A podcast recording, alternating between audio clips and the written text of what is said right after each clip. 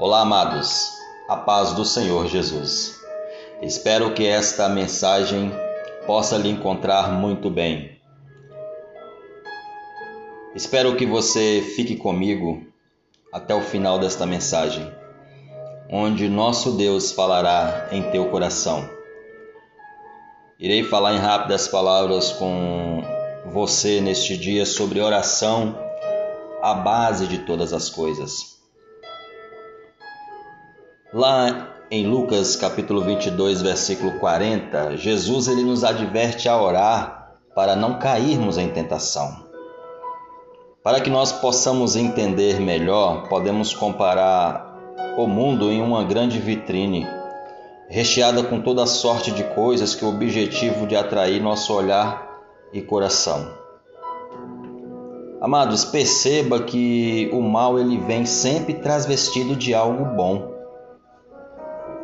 Lá em 1 Tessalonicenses capítulo 5, versículo 22, a palavra de Deus, ela nos ensina a fugir de toda, toda a aparência do mal. Eu e você tem fugido da aparência do mal? Ou nós temos dado passos largos para o abismo? Neste texto, Jesus ele não se deixou seduzir pelas ofertas apresentadas a ele. Lá em Lucas capítulo 4, versículo 1 ao 13, é uma passagem conhecida onde Jesus jejuou 40 dias e 40 noites, e depois quem veio logo a ele foi o diabo. Amados, ele conseguiu discernir o engano que estava por trás delas.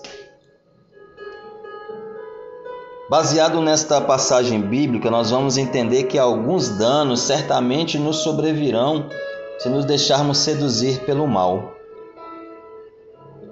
Olha para vocês ver. Nossa identidade em Deus ela é atacada. Olha o que, que o diabo disse para o Senhor: se és filho de Deus. Ei, amados, uma vez que somos de Deus, sabemos quem somos e por que somos e para que somos, eu e você sabemos quem é o nosso Deus? Sabemos quem somos, por que somos e para que somos? Por que estamos neste mundo?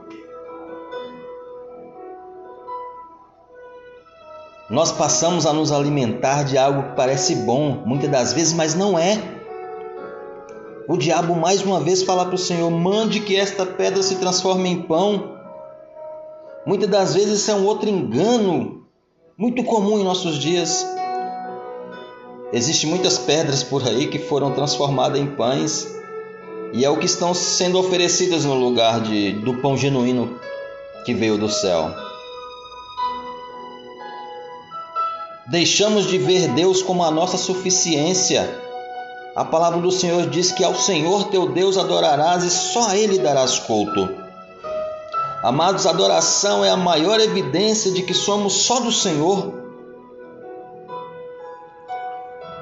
Quando nós olhamos essa passagem e vemos que o Satanás ele requer adoração por parte de Jesus, ele estava propondo a ideia de ser possível servir a dois senhores. E não podemos servir a dois senhores. Muitas das vezes nos tornamos insensatos e imprudentes a palavra de Deus diz também que não tentarás o Senhor teu Deus. Existem pessoas que decidem por conta própria trilhar um caminho enganoso. Amados, neste dia, não podemos apenas aprender sobre oração, precisamos vivê-la. Separe algum tempo de qualidade para estar a sós com o nosso Deus e perceba quantas coisas novas o Senhor revelará seu coração. Amados, que esta mensagem ela possa alcançar o seu coração. Se Deus falou em seu coração através desta mensagem, compartilhe ela com a quantidade de pessoas que vocês quiserem. E eu tenho certeza que assim também Deus falará no coração de outros. Deus abençoe a sua vida. Fique na paz do Senhor Jesus.